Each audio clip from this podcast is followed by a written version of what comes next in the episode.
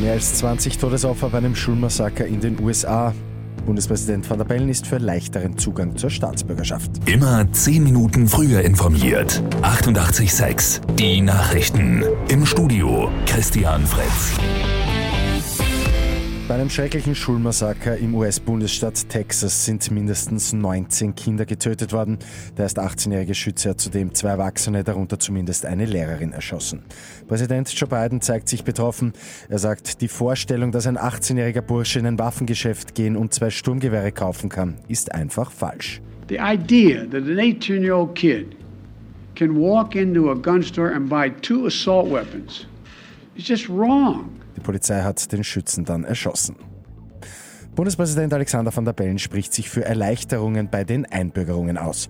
In einem Interview mit der Presse meint van der Bellen, dass die Hürden für die Erlangung der Staatsbürgerschaft zu hoch seien. Er hinterfrage auch den tieferen Sinn, dass etwa eine Deutsche, die seit 20 Jahren in Österreich lebe, keine Doppelstaatsbürgerschaft bekomme. Und ein Blick zum Fußball in der Conference League gibt es heute Abend das Finale.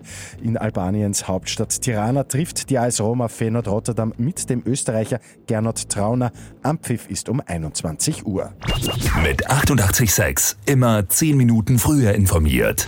Weitere Infos jetzt auf Radio 88,6 AT.